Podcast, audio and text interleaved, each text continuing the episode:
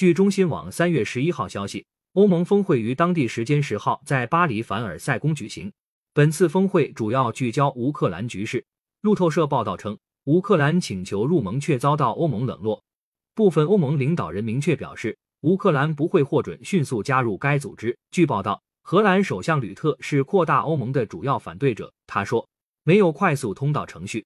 德国总理朔尔茨表示，欧盟应深化与乌克兰的伙伴关系。而不是谈论成员国资格，这需要二十七个成员国的一致同意。法国总统马克龙则表示，由于乌克兰处于战争状态，乌克兰加入欧盟目前来说是不可行的。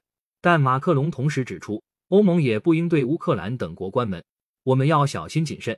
据此前报道，按照官方安排，本次峰会为期两天，十一日将召开第二次全体会议。